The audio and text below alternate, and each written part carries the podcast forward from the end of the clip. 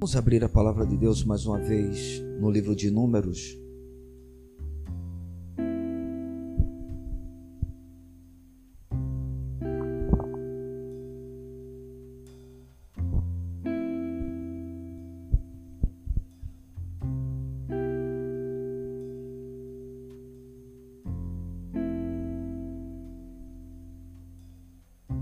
Capítulo de número 10.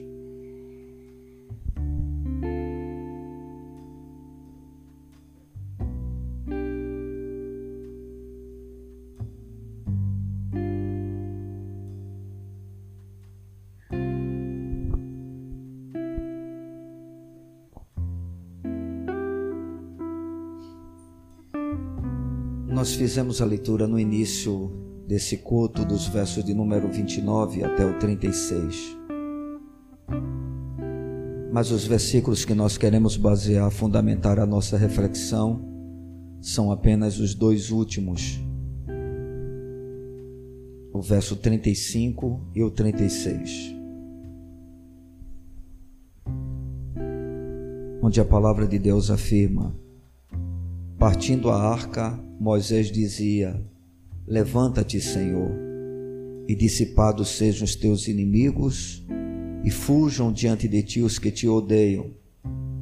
E quando pousava, dizia: Volta, o Senhor, para os milhares de milhares de Israel. Os irmãos sabem, pelo menos Acredito eu que o livro de Números é um dos livros que foi escrito por Moisés. Na realidade, é o quarto livro né, desse conjunto denominado de Pentateuco por aqueles que estudam as Escrituras Sagradas e também pelo povo de Israel, né, que vê é, esse livro entre aqueles que faz parte do que é chamado de lei.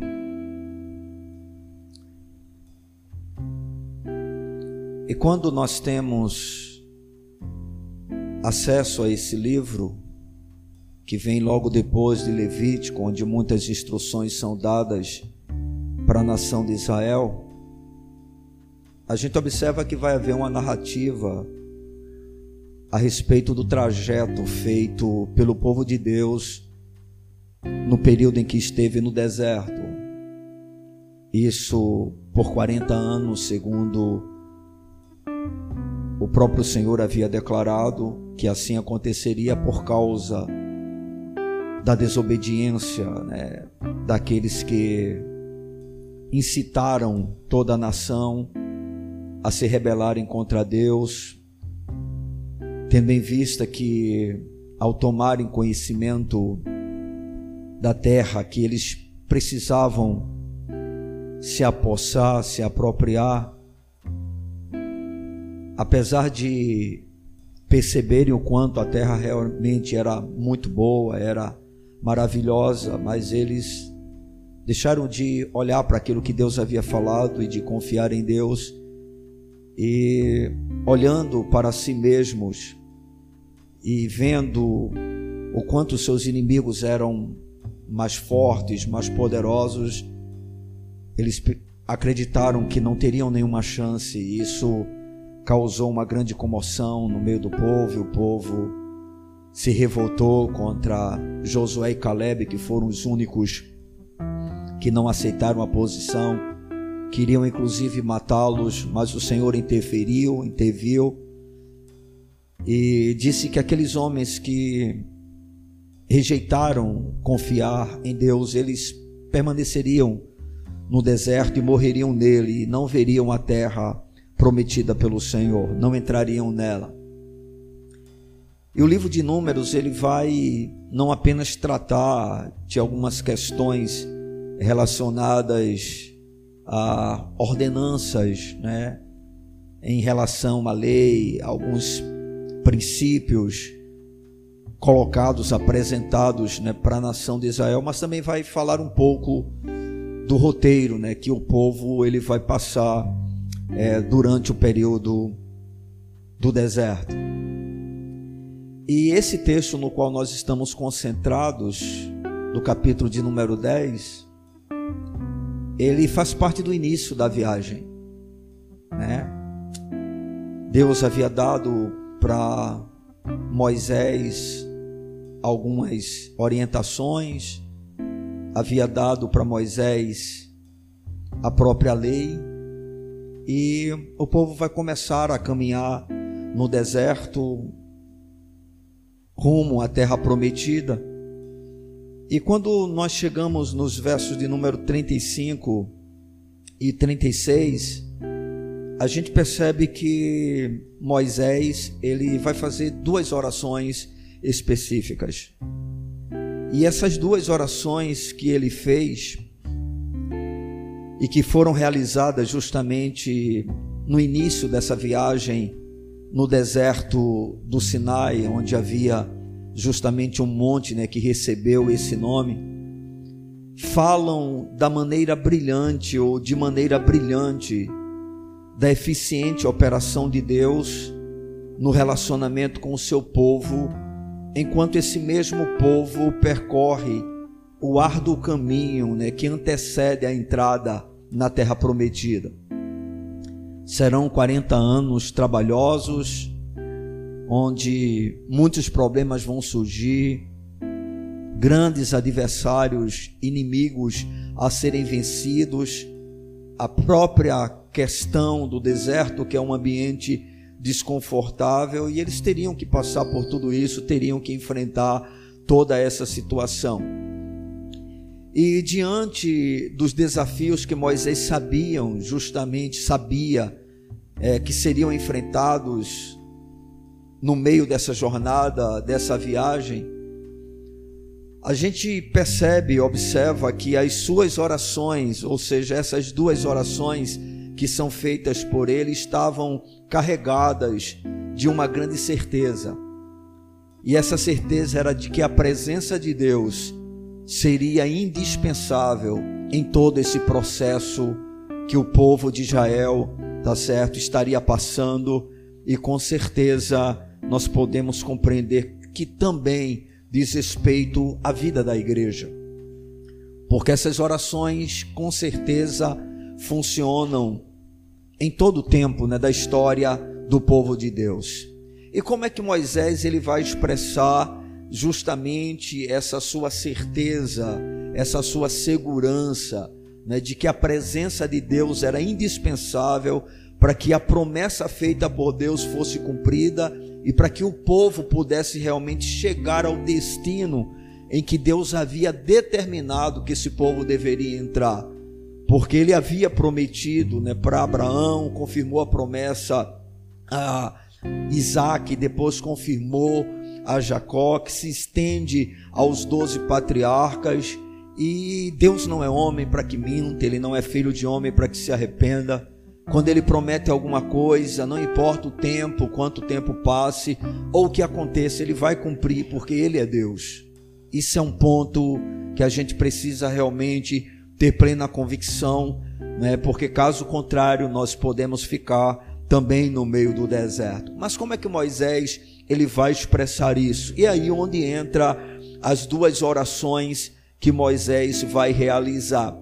A primeira delas está no versículo de número 35, quando diz: Partindo a arca, Moisés dizia: Levanta-te, Senhor, e dissipados sejam os teus inimigos, e fujam diante de ti os que te odeiam.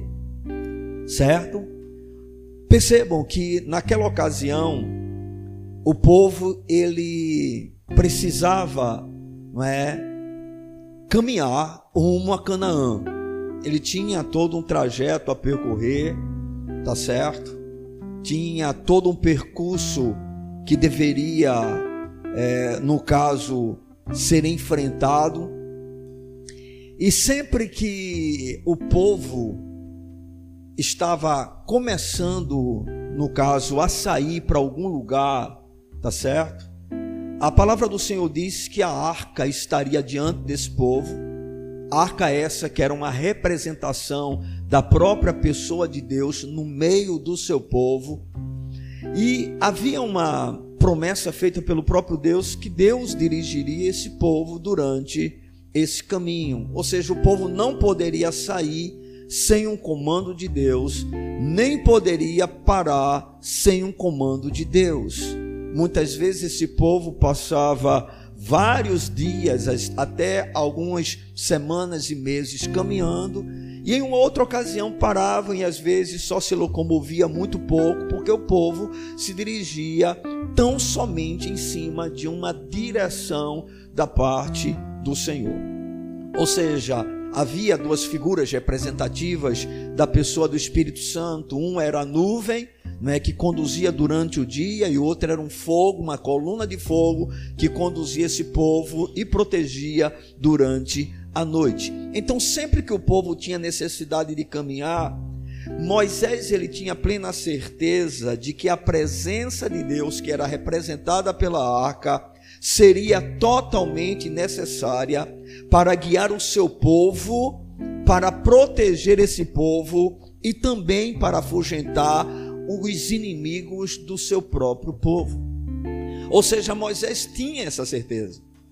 A grande diferença de Moisés para muitas pessoas do próprio povo de Deus naquela ocasião é que Moisés tinha plena convicção de que todo o triunfo que Israel experimentaria nada tinha a ver com a sua própria força, a sua capacidade, o seu poderio militar, bélico, de guerra, as suas estratégias humanas, mas exclusivamente Moisés atribuía o triunfo do povo de Deus à pessoa do próprio Deus. É por isso que ele afirma Levanta-te, Senhor, e seja dissipados os teus inimigos e fujam diante de ti os que te odeiam. Ou seja, Moisés tinha essa consciência Deus não é apenas aquele que vai nos guiar, que vai nos conduzir, que vai nos orientar pelo caminho que nós devemos andar. Ele não apenas nos levará a bom termo durante essa caminhada, mas ele será aquele que nos guardará, nos protegerá dos nossos inimigos e os afugentará. Ou seja, o que o apóstolo Paulo posteriormente vai falar: se Deus é por nós, quem será contra nós? Então, essa era uma convicção que existia no coração de Moisés, e ele fazia questão de fazer esse tipo de oração sempre que a arca ela era levantada para que a nação de Israel começasse a caminhar durante o seu período de peregrinação. Ou seja, Moisés tinha uma certeza: nós vamos chegar lá, nós vamos entrar em Canaã, não é pela quantidade de soldados que temos, não é pela experiência na guerra que os homens possuem, não é pela força da carne, não é pela força do homem, mas é o Senhor que estará à frente do seu povo, o Senhor irá adiante de nós. E é interessante que essa oração, ela se tornou uma oração clássica na nação de Israel, de tal maneira que parecia que era comum que isso acontecesse todas as vezes, justamente que o povo de Deus tinha que percorrer alguma alguma parte da jornada. Irmãos, isso se aplica totalmente a nós. Nós estamos rumo à terra prometida. Nós estamos caminhando para Canaã celestial. Este mundo no qual nós vivemos é o deserto pelo qual nós temos que passar. E durante essa jornada nós enfrentamos vez por outras outra grandes inimigos, grandes adversários, grandes dificuldades, grandes problemas, mas nós podemos ter a mesma confiança que Moisés tinha em relação justamente a esse trajeto, não em si mesmo, mas no Deus que fez a promessa. Deus nos fez uma promessa. Segundo a sua palavra, a palavra de Deus diz que ele nos conduzirá em triunfo e em glória. E isso precisa estar o tempo todo no nosso coração.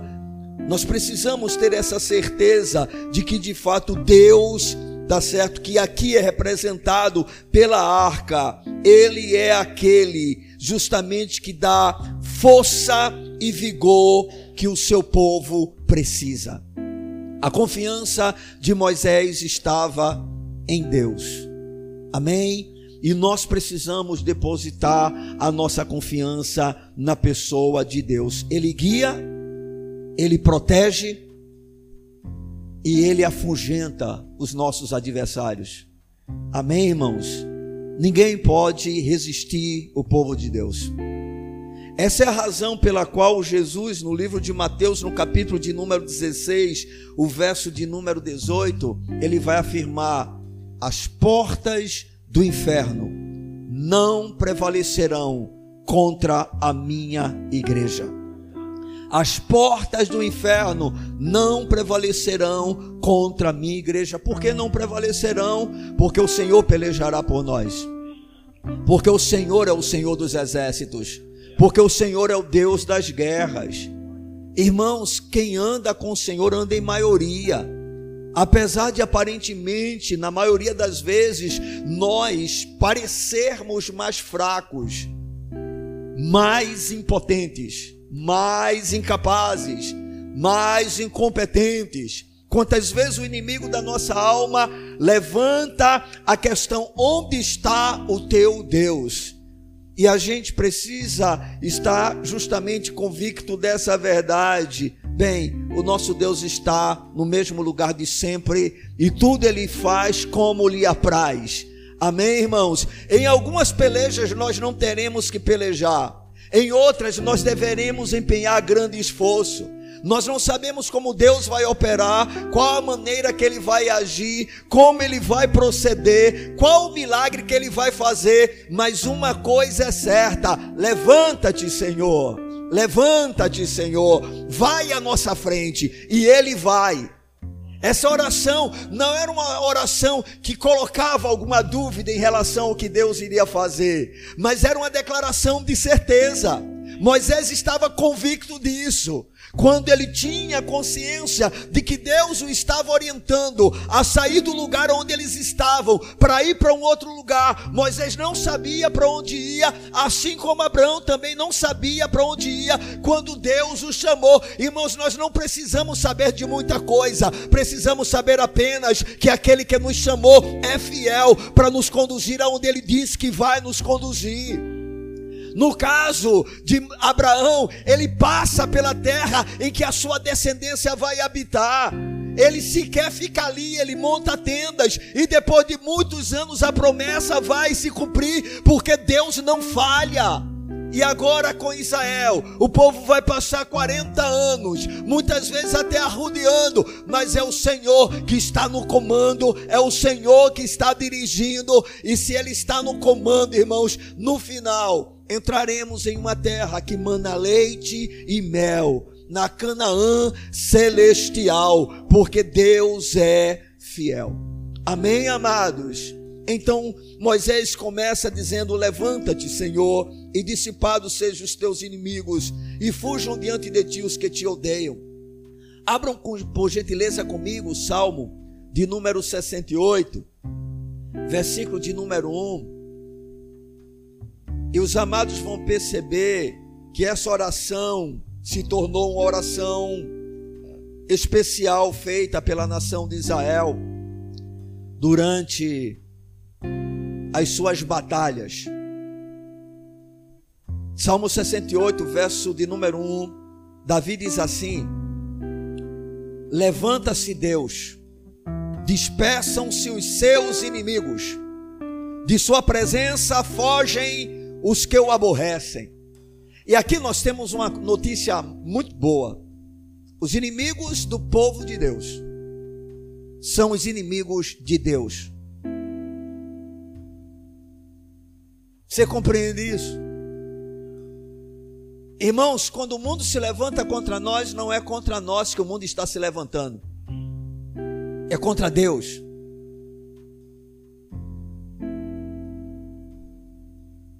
É por isso que Jesus vai dizer lá no Evangelho de João, no capítulo de número, se eu não me engano, 16: Se o mundo vos odeia, saibam que antes de odiar a vocês, odiou primeiro a mim. E o que isso significa? Significa que aqueles que se opõem a nós estão se opondo diretamente a Deus. E isso traz para nós a certeza de que Deus agirá, que Deus tomará providência. Aqueles que o aborrecem serão punidos, aqueles que o aborrecem serão destruídos. E essa é a certeza que deve repousar o nosso coração. Quando Saulo, no seu ímpeto de tentar destruir a fé cristã, ele estava perseguindo os cristãos com a finalidade de lançá-los em prisões e até mesmo levá-los a uma sentença de morte. Porque ele depois confessa que em muitas ocasiões ele justamente deu o seu voto para que isso acontecesse. Quando Estevão está sendo apedrejado, Paulo está ali presente. Paulo está observando tudo. E provavelmente ele tinha autoridade para impedir o que ali estava acontecendo, mas ele simplesmente permanece indiferente, vê tudo, porque na cabeça dele aquilo era um favor a Deus. Era como se Paulo estivesse servindo a Deus, acreditando que aquilo era a vontade de Deus. E aí, quando Paulo vai em perseguição, alguns cristãos tendo recebido cartas para isso, autoridade legal para isso, Durante o caminho de Damasco, acontece algo. E aí, por volta do meio-dia, ele tem uma visão de uma grande luz. E que luz, hein? Porque uma luz para se sobrepor o meio-dia no deserto, você imagine que luz. É porque não era a luz do sol normal. Era a luz do sol nascente, o sol da justiça.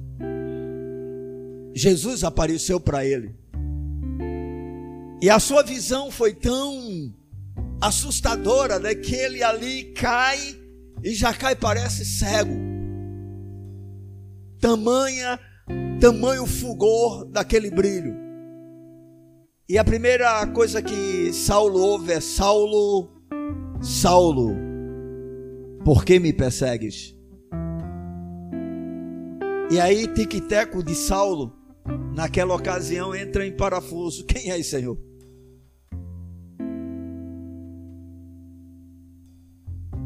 Na cabeça de Saulo, ele estava perseguindo um povo frágil, um povo fanático por uma religião herética. Porque afinal de contas, para o grande Saulo, né, da tribo de Benjamim, judeu de judeu, apenas o judaísmo estava correto. Ele não conseguia enxergar que Jesus de fato era o Cristo, Messias, prometido em toda a lei e os profetas. Apesar do seu conhecimento escriturístico, é como se os seus olhos estivessem fechados. E talvez a experiência de cegueira deve ter contribuído para que ele pudesse entender, porque aparentemente ele via com os olhos naturais, mas não conseguia enxergar o que estava dentro da própria palavra de Deus. E Paulo fica perplexo: quem és, Senhor? E o Senhor diz: Eu sou Jesus a quem tu persegues. Ou seja, tu não estás perseguindo um povo qualquer, tu não estás perseguindo um povo fraco. Esse é o meu povo, e perseguir esse povo é ter problema comigo imediatamente diante da visão, diante da experiência, Saulo se curva, Saulo se prostra, Saulo se rende ante a grandeza daquele que peleja pelo seu povo. Ele não estava diante de um soldado que muitas vezes pode tombar na frente da batalha, ele estava diante do capitão das nossas almas, do general dos generais, do senhor dos exércitos. Aleluia! Aquele que nunca perdeu uma batalha. Amados, não há uma única história dentro da Bíblia que mostre um fracasso da parte de Deus. Pelo contrário, para Ele tudo é possível. Ele remove reis, Ele estabelece reis, Ele muda tempos, Ele muda estações. Nada foge do seu controle. E nós precisamos ter essa mesma postura ter essa mesma convicção, amados, na certeza de que temos o Senhor que vai à nossa frente durante a caminhada. A caminhada está difícil, mas o Senhor está à frente. Estão entendendo? Há inimigos à sua volta, o Senhor está à frente. Você olha para você e não vê força, o Senhor está na sua frente. Há os inimigos são bem maiores, o Senhor está à sua frente. A vitória não é sua por causa de você, a vitória é sua porque Ele é aquele que peleja por você, é Ele que te dá graça, é Ele que te dá força, é Ele que te dá a coragem quando muitas vezes você não tem, é Ele que te levanta, é Ele que te reanima. É Ele que, quando você está fraco, achando que o deserto vai lhe destruir por causa do cansaço e da sede, Ele vai providenciar água, Ele providencia pão, Ele providencia refúgio. Levanta-te, Senhor. Ou seja, Senhor, olha, nós vamos sair, mas nós vamos sair porque Tu estás à nossa frente. Nós vamos caminhar porque o Senhor está à nossa frente. Nós vamos prosseguir porque o Senhor está à nossa frente. Moisés sequer perguntava para onde, não importava. Se Deus estava na frente, ele estava seguro. Se Deus estava na frente, ele sabia que ia acontecer aquilo que Deus havia prometido, irmãos. Porque Deus nunca falha. Deus nunca falha.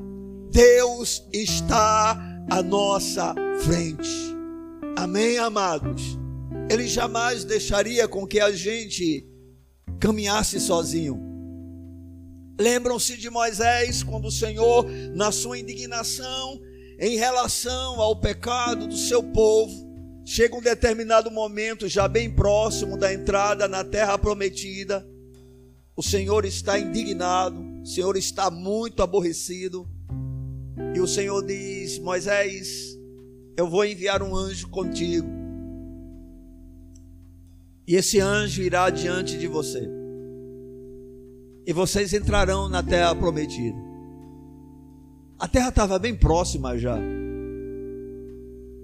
A vitória já estava garantida. Mas Moisés tinha uma consciência: a verdadeira vitória é a presença de Deus. Não importa onde a gente esteja. Se temos a consciência, Deus está à nossa frente. Então, irmãos, a gente pode até tombar na peleja, mas como povo de Deus, nós entraremos na Canaã celestial. Estão entendendo? E o que é que Moisés vai dizer para Deus diante dessa proposta aparentemente satisfatória? Porque afinal de contas o objetivo era entrar em Canaã era sair do deserto, era sair daquela situação tão desconfortável, tão atormentadora, tão inquietante. Quantas vezes o povo ficou impaciente? Quantas vezes o povo ficou inquieto? Quantas vezes o povo ficou agitado? Porque simplesmente só via os problemas, só via as dificuldades e reclamava: onde é que está a terra prometida? Pois bem, irmãos, Deus nos conduzirá até ela.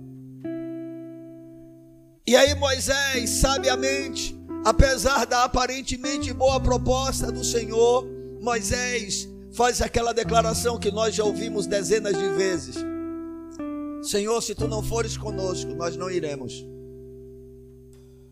Nós chegamos até aqui contigo e só chegamos por tua causa. Ei, você está aqui agora por causa de Deus. Você chegou até aqui agora por causa de Deus. Você tem estado de pé durante esse tempo por causa de Deus. Se um dia você caiu e se afastou e agora está de volta para a presença dele, você está por causa de Deus. Ele é a razão, ele é a causa, ele é tudo, irmão. E é isso que Moisés vai fazer. Ele vai dizer: Nós chegamos até aqui por tua causa. E o Senhor acha que eu vou deixar o Senhor ficar aqui e eu ir para lá sozinho. Ei, amado, céu sem Deus é inferno. Inferno com Deus é céu. Eu não quero um paraíso sem Deus. Eu prefiro o inferno com Ele.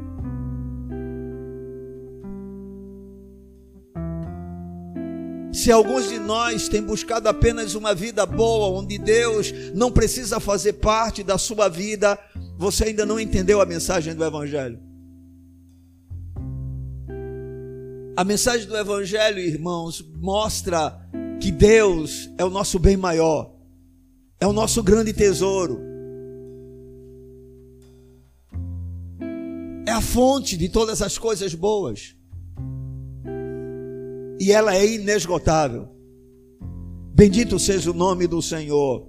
Levanta-te, Senhor, e dissipados sejam os teus inimigos, e fujam diante de ti os que te odeiam. Bendito seja o nome do Senhor. Creia firmemente. Não importa o quanto as trevas avancem no mundo, o Senhor está pelejando pela sua igreja. E essa igreja triunfará. Não porque ela tem condições em si mesma, mas porque alguém que está à frente dela. Amém, irmãos? Isso não impedirá com que a gente seja morto. Jesus falou sobre isso, não tem mais os que podem matar o corpo de vocês e não podem fazer nada com a alma de vocês.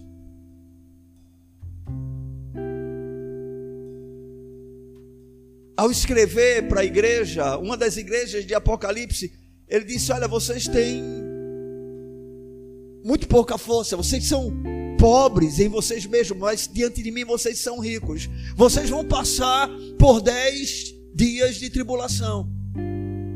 Muitos de vocês vão morrer mas sejam fiéis até a morte.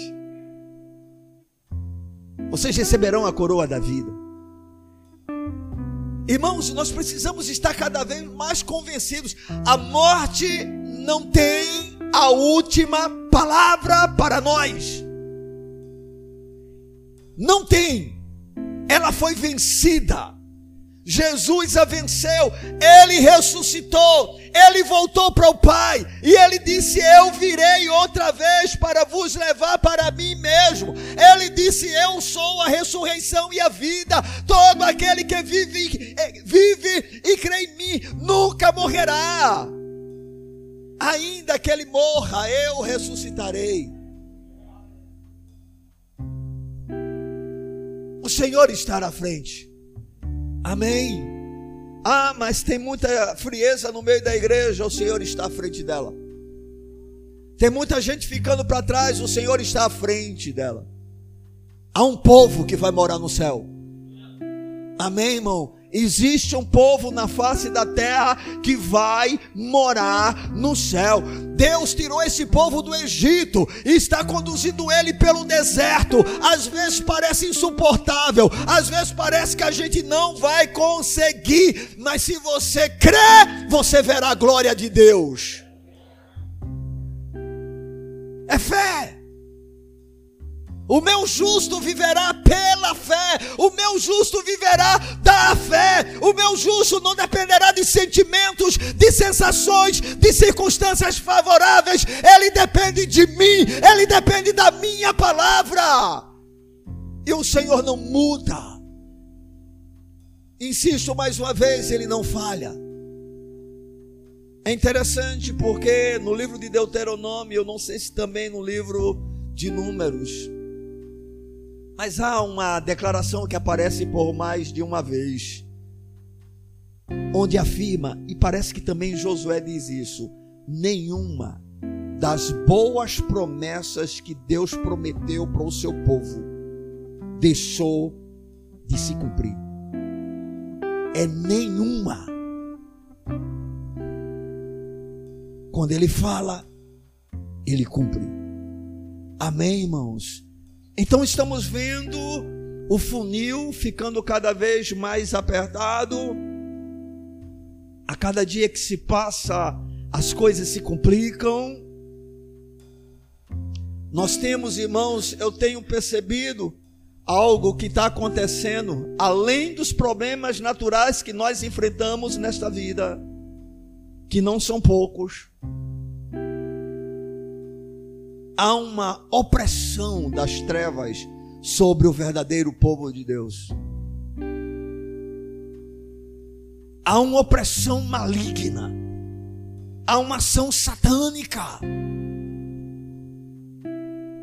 Com qual finalidade? Gerar em nós grande tristeza, grande abatimento, remover as nossas forças, tirar a nossa fonte de alegria.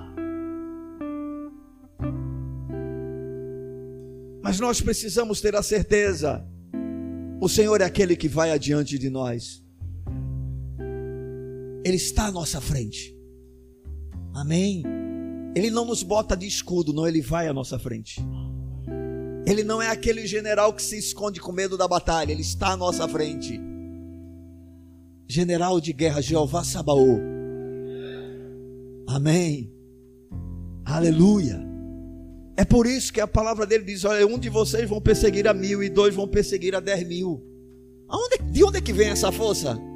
É da gente? A nossa força vem do Senhor que fez os céus e a terra. É dele que vem a força da igreja, irmão.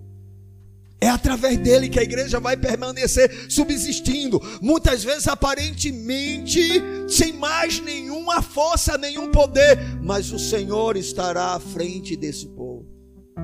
Amém? Para conduzi-lo até o final em triunfo, até que a gente ouça da parte do nosso Deus: Vinde, benditos do meu Pai, para o reino que vos está preparado desde a fundação do mundo. Venham, chegou a hora. Glorificado seja o nome do Senhor. Mas, amados, a palavra do Senhor dentro desse texto nos apresenta a segunda oração de Moisés. A primeira é quando a arca se levantava e aí os sacerdotes com ela no ombro iam à frente e atrás da arca que representava a presença de Deus, o povo ia marchando caminhando. O exército de Israel. E aí Moisés fazia essa oração. Isso normalmente acontecia sempre no começo da manhã, no raiar do dia. O povo saía, né, caminhando para onde Deus o estivesse conduzindo. Mas chegava um determinado momento que o Senhor mandava parar. E aí a arca arriava. Ficava no lugar em que o acampamento seria montado. Primeiro ela era levantada e o povo prosseguia. Quando ela parava, o povo parava e aonde ela parava, o povo ia montar acampamento. Ia ficar ali por um determinado tempo, que poderia durar né, o tempo que Deus quisesse. Em alguns lugares se passava mais tempo, em outros, por alguma razão da soberania de Deus, passava pouco tempo. Deus é assim, né? Ele é soberano. Ele faz o que ele quer. E isso precisa ser compreendido por nós, né? E aí, quando a arca parava e o acampamento ia ser montado, aí havia uma segunda oração. E essa oração diz assim: e quando pousava, pousava o que? A arca. Moisés dizia: Volta, ó Senhor, para os milhares de milhares de Israel. Amados, essa segunda oração que nós podemos contemplar, feita por esse homem de Deus, que é um modelo para a nossa vida, nos mostra que Moisés não apenas tinha certeza da necessidade de Deus, quando o povo estava caminhando em meio ao deserto, enfrentando toda sorte de dificuldades, mas também esse mesmo Moisés, nesta oração, nos revela que ele sabia que a presença desse Deus, que estava à frente do povo na caminhada, era também importantíssima quando esse mesmo povo entrava em um período de descanso. Irmãos, Deus é um Deus sábio. Ele sabe que mesmo no deserto a gente precisa de descansar. Ninguém aguenta ficar no deserto o tempo todo andando. Tem hora que vem um certo alívio. Tem hora que vem um certo refresco. Uma batalha é vencida e aí Deus nos coloca em um lugar onde a gente pode se acomodar um pouco. É assim que ocorre. E o que nós percebemos dentro da oração feita por esse homem de Deus chamado Moisés, é que essa presença que ia à frente do povo quando a arca se levantava, para que o povo fosse bem sucedido diante dos seus adversários, diante das dificuldades que iria enfrentar, essa mesma presença que estava à frente do povo, quando o povo parava, essa presença ficava agora no meio do povo, para que o povo pudesse desfrutar de um descanso real, de um descanso verdadeiro. Sabe o que significa para nós? Que nós precisamos da presença de Deus, tanto quando estamos caminhando em meio às nossas batalhas, como também precisamos dessa presença para podermos encontrar o verdadeiro descanso. Ou seja, ainda que todas as coisas estejam aparentemente bem e as pelejas da vida temporariamente tenham sido vencidas, nós temos que ter a certeza de que o Deus que está à nossa frente nas batalhas, nós precisamos também dele no nosso descanso. Ou seja, Deus não é menos importante para nós quando nós estamos em um período de conforto e de descanso. Ele precisa estar presente. E aí a oração de Moisés volta ao Senhor. Na primeira oração ele diz: Levanta-te, Senhor, e dissipados sejam os teus inimigos, e fujam diante de ti os que te odeiam. Na segunda oração, quando a arca parava, quando a arca pousava, quando ela encontrava um lugar de repouso, o que é que diz ele? Volta, ó Senhor, para os milhares de milhares de Israel. Nós precisamos de ti. Nós dependemos de ti. O nosso descanso está em ti. Nós não nos sentimos seguros sem a tua presença. Volta, ó Senhor. Não havia dúvida em relação a Moisés quanto à presença de Deus, mas as suas orações expressavam o desejo do seu coração, aquilo que ele queria, aquilo que ele almejava da parte do Senhor. Ou seja, Moisés não conseguia se ver sem a presença de Deus. Enquanto o povo estava caminhando, Moisés estava seguro, Deus está à frente. Vamos. Quando um desanimava, vamos embora, Deus está à frente. A batalha ainda não terminou, não chegamos lá. Ei, irmãos, a gente ainda não chegou lá, não, viu? Não sei quanto tempo dura ainda. Não sei quantos anos para alguns, quantos dias para outros, quantos meses, eu não sei. Mas a, o trajeto não terminou. Estamos no meio do deserto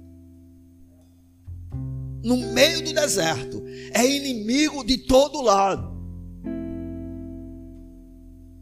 inclusive dentro do povo de Deus. Porque os maiores problemas vividos pela nação de Israel não foram tantos as guerras travadas com os seus inimigos de fora, mas os problemas que surgiam dentro. As murmurações, as ações de rebeldia contra o próprio Moisés, que na realidade era contra Deus a blasfêmia do povo, os pecados cometidos. Mas Moisés sabia de uma coisa: Deus está conosco. Moisés tinha essa certeza, e por isso ele faz a primeira oração dizendo: Levanta-te, Senhor, e dissipados sejam todos os teus inimigos, e fujam diante de ti os que te odeiam. Observe que ele não está falando nem do povo, está falando do próprio Deus. Deus, esse, as pessoas te odeiam, os pagãos te odeiam. Levanta-te, Senhor. Tu és a certeza da nossa vitória. Tu és a certeza que nós vamos chegar lá. Nós não vamos ficar no deserto. Nós vamos chegar lá. O povo entrou. O fato de alguns não terem entrado não quer dizer que o povo entrou. A promessa se cumpriu. Lamentavelmente, por incredulidade, muitos ficaram. Mas a promessa se cumpriu. E isso é uma palavra de esperança para nós. Pode ser que muitos fiquem no meio do caminho, mas o povo de Deus vai entrar lá. Os incrédulos vão ficar.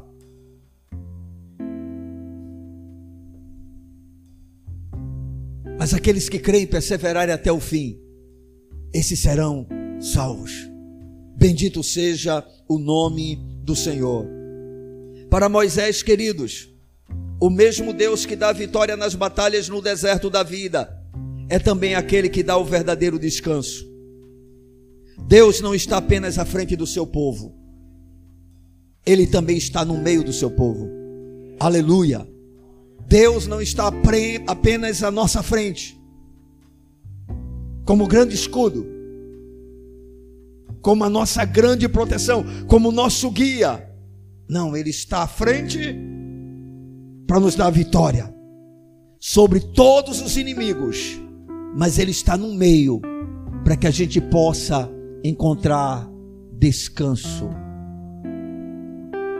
descanso nele mesmo.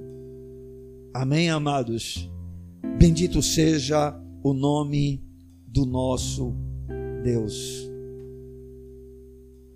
Duas orações que servem para nós, para que a gente possa realmente ter essa certeza. Volto a insistir, não são orações que põem dúvida, são orações em cima de certeza. Levanta-te, Deus. Levanta-te, Senhor. Os nossos inimigos serão dissipados. É por isso que Moisés, apesar da idade, não tinha medo de nenhum adversário que surgia. Todos os reis, muitas vezes bem mais fortes do que o povo de Israel, eram derrotados. Por quê? Porque o Senhor estava à frente. O Senhor dava a vitória. O Senhor triunfava sobre os seus inimigos. Amém, irmãos?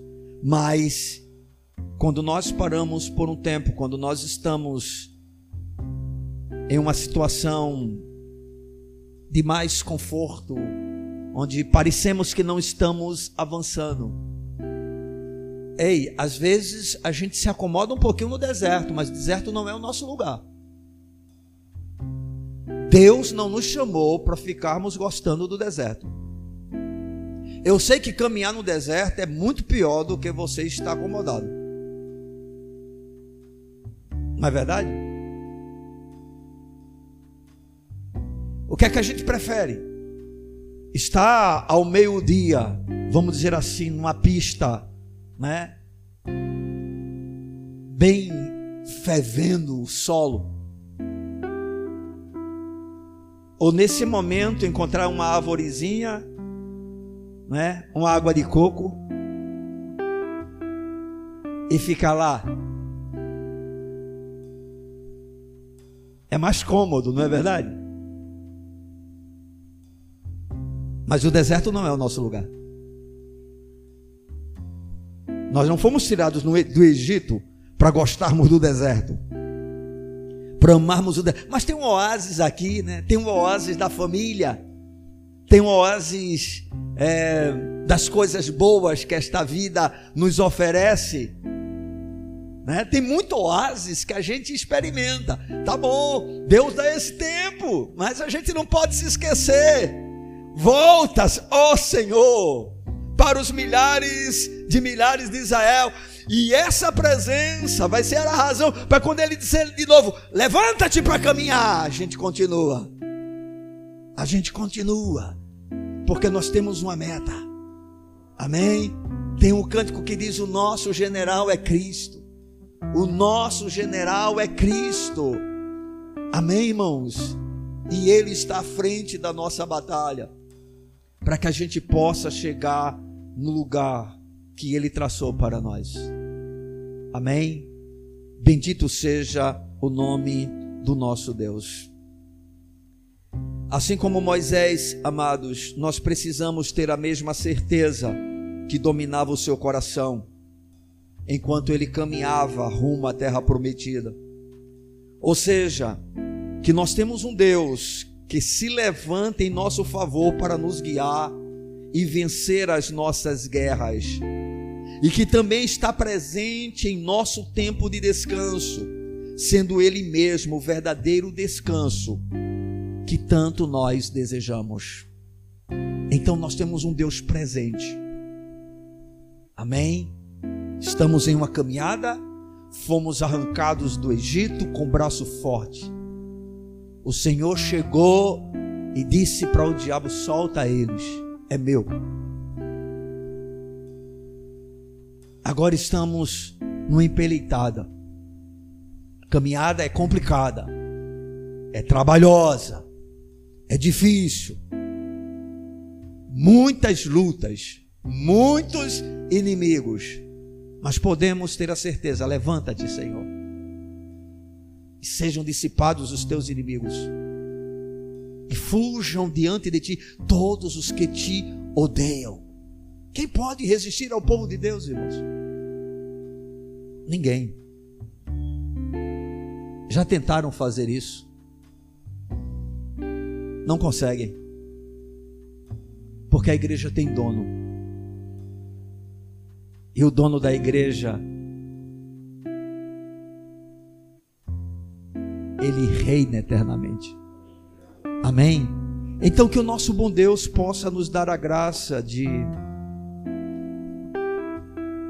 termos essa mesma certeza de Moisés. Qual é a certeza? Deus está presente para nos guiar, para nos conduzir em triunfo e também para nos dar o descanso que tanto precisamos no meio das lutas. Que Ele seja o nosso oásis, que Ele seja o nosso repouso, que nele a gente possa aquietar o nosso coração, que essa é a grande batalha que a gente enfrenta. Amém, irmãos? Vamos ficar de pé na presença desse bom Deus.